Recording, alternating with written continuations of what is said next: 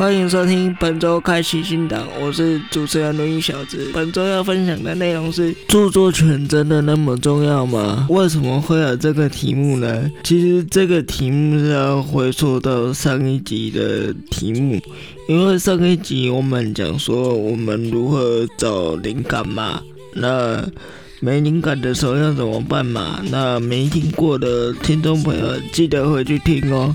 那为什么今天我特地把著作权挑出来说呢？其实是因为我们有了找完了灵感之后，我们是不是确定我们要做的东西？那我们一个图像作品或者是一个作品里面，其中最多人误会的是文字，因为我们平常在教育的时候很少会讲到文字授权。但是往往我们最容易忽略的也是文字授权。那为什么今天小智会特别讲到文字授权呢？主要是因为最近去看到展览，然后都会问他们的那个摊位的一些设计者，他们的文字是怎么去挑选。后来我发现了几个作品。它其实没有正当的文字授权，但是因为有些人会认为是国外的文字授权就比较不容易取得，但是我们还是要想尽办法的去取得原作者的字体授权，这样我们未来在做任何设计作品以及任何的作品创作的时候，才不会因为字体授权因而触犯了一些著作权的一些问题。那今天。那要如何取得该作者授权呢？你可以请作者先开立一个呃著作权的转让的同意书，那或者是使用的一些同意的一些说明书也可以。那有些时候我们可能会需要购买字，那我们购买字体的时候呢，要非常注意的一个点是使用的范围。也就是说，呃，假设你今天使用的范围，它是不能进行一些可能商业行为，可能是利用这个字体在进行额外的创作。那，进行额外的创作，我们简称为二次创作。有些东西是不能进行二次创作，你只能。保有原本的形状，然后进行一些创作，然后不能进行二次创作，然后翻卖。所以我们在做作品的时候，我们要你的字体或者是你的素材的授权范围，所以要也是这一点是特别容易疏忽的，那要请各位注意一下。最近还有一个事情是，呃，如果你的作品中有人像。摄影的话，那你要看那个人生摄影的授权，那个拍摄者的本人。有没有同意这个图片的授权？因为在美国当地有发生了一件事情，是摄影师拍摄完之后，并没有取得肖像权的同意，然后就以自己的作品的身份去做反素材的贩售，然后那个呃 model 就是一状高中法院，然后最终呢，美国的智慧财产权的相关单位呢，给他开罚了一。些金额，那小子在这边要跟大家说一下，就是近年来摄影作品越来越多，你可能也是会使用人像的摄影作品作为可能你创作的素材，但是在使用创作的素材的时候，我们如果有用到人像的图片的时候，我们应该要注意的是，那个人像有没有人提出肖像的同意权、同意使用权？如果有提出同意使用权，我们来做使用。那其实也 OK，但是如果你没有肖像的同意权，然后私自的使用这张图片的话，会有很大的问题。接下来我要跟大家说的是，呃，就算你今天你的可能背景不一样，可能人不一样，可是你用的元素如果大于百分之六十还是六十五，好像也可以有机会可以判定说侵权的问题。那刚刚说完了图像问题，那我们接下来说说文字的问题。那等一下会有配乐跟音效的这方面的问题。现在这一趴先来说说文字的问题吧。那我们都知道，以前有一阵子有微风数位之乱，为什么呢？就是知名 YouTube 九妹早期使用华康字，然后被华康字体追溯那个使用权的问题，也就是所谓的著作权的授权费用。他就是没有购买字体啊，那所以被退催缴了字体费。那关于这个部分呢，小子也有些经验。那我说说我自己的经验吧。因为当时台湾对于字体的著作权法其实没有特定的规范与规章，那大家也不知道。是经过九妹这件事情之后，大家才慢慢的说，哦，原来有这件事情，有这个法条，那大家才慢慢的来遵守。那现在我要先来说说我当时候的情况。那时候我还在大学端，那大学端那时候有比赛嘛？那那时候我不知道用了华康哪一个字体，一样也是华康。那没有啊攻击华康的意思，我只是说刚好巧合也是华康啊。还因为那时候我去进行比赛的时候，因为我也没有购买华康，这一点是我错在先，那也跟华康自己公司这边致个钱。那还好，当初华康没有对我很多的。追究，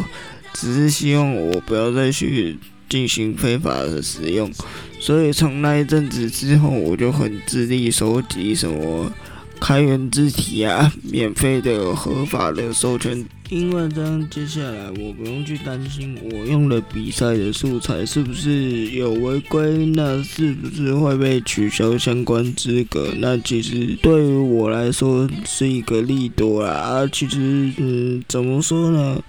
这也是一个设计者自己本身应该要注意的，只是因为那时候我还不懂相关的著作权的关系的时候，必须要有一点点失败踩坑，才会有进步嘛。所以，我我的认为是，我们应该在设计教育端就先教导学生们要有相关的。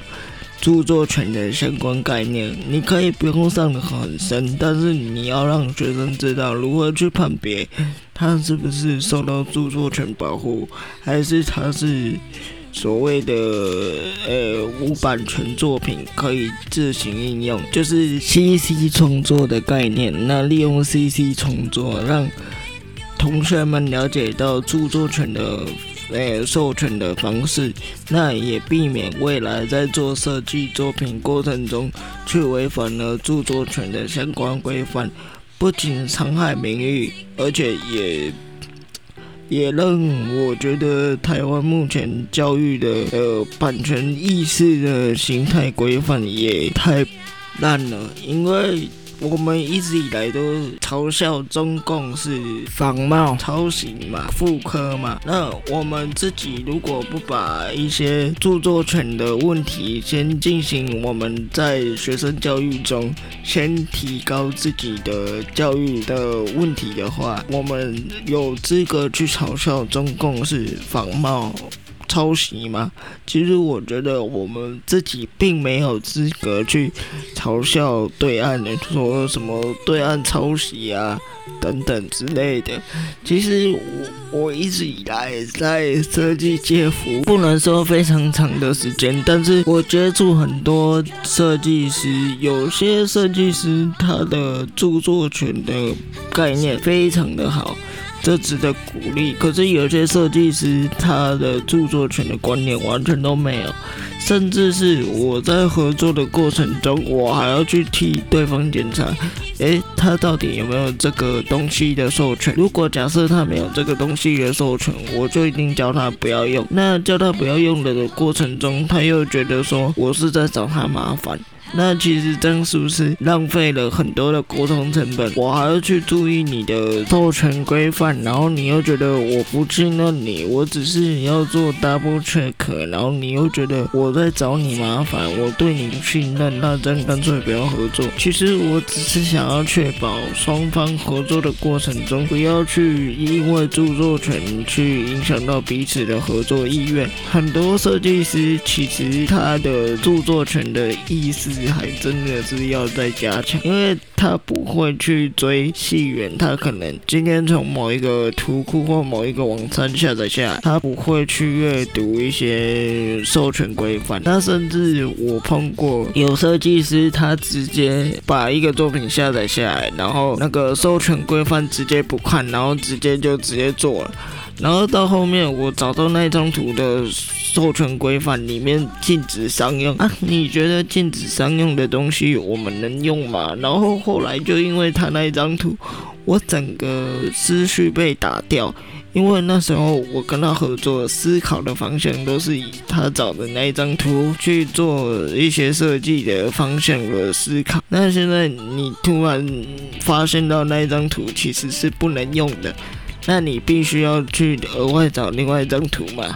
那你找图的时间又浪费掉了不知道多少时间呢？那你与其为什么不前面先找好到底可以用的，确定可以用？你如果确定它是可以用，后面有问题，那我们可以根据我们的下载源去看说，诶，它是不是乱讲说什么设设计授权？版权授权那一些等等的相关的文件资料，而且未来如果作者告上法院做这个创作的依据，法官也至少不会进行一些比较严重的惩处判决，因为我们是被误导的那一方嘛。其实咱相信法官也不会太过于刁难。那我们接下来要说到音乐这一 part，然后音乐这一 part 其实很多人也问我说，我找的这个。人声音乐是在哪里找的？其实我是在 No Copyright，就是无版权音乐的 YouTube channel 那边去做找寻我要的风格。因为本身没有编曲常才，只会剪辑，那所以编曲的部分就是找现成的。那其实我要讲这一题的时候，刚好是因为我们有一个上一集有提到的凌波微步，因为他们需要一些恐怖的音效，那他们找了一首恐怖音效，可是它是古典音乐，就是也算是类似我们的童谣啦。但是那个作者已经死了超过五十年了嘛，但我们都知道。作者死超过五十年就会变成公共财嘛？那他们就是有询问一些资讯栏如何去标注，那解释说这一首歌它的作者的出那个死亡时间，以及这首歌因为他作者已经死了嘛，死超过五十年，是根据中华民国著作权法的哪一条规范？明确的注记起来，不然现在很多酸民啊，很容易被靠背啊。所以还好波比有先来私讯我，那算他聪明，因为他私讯我之后，他就不用额外的再去做。一些查询，那我也把相关资料贴给他，那他也跟我说还好有我的帮忙，他们松了一口气，因为他们也不知道到底能不能用。然后后面最后要补充一个点是，就算你买了版权音乐，但是你要仔细看它的。使用的平台哦，如果假设它只有规定 YouTube、IG、FB，但是 Podcast 没有在内的话，它其实也是不能使用的。你一旦使用，还是算那侵权的部分哦。下集预告：今天我们讲了著作权，那我们下礼拜要讲的内容是有关于风格这一件事情。我相信大家都有自己拿手的风格，所以。风格固定到底是不是好事？还是偶尔要尝试不一样的风格？将在我们下礼拜的节目里面会跟大家详细的分享哦。本集节目到此结束，谢谢大家。使用 Apple Podcast 的听众朋友，记得五星推爆加留言哦，然后记得去 Mixer Box 按赞哦。那我在 Amazon Podcast 上面也已经都上架喽。那在海外的听众朋友，如果想听我的 Podcast，可以去 Amazon 的 Podcast 平台哦。小子最近又在台湾大哥大的买入里的 Podcast 里面。有上架，欢迎到 My Music Podcast 进行搜寻，开启新档就可以看到我喽。谢谢大家，感谢本周收听，我们下周见，拜拜。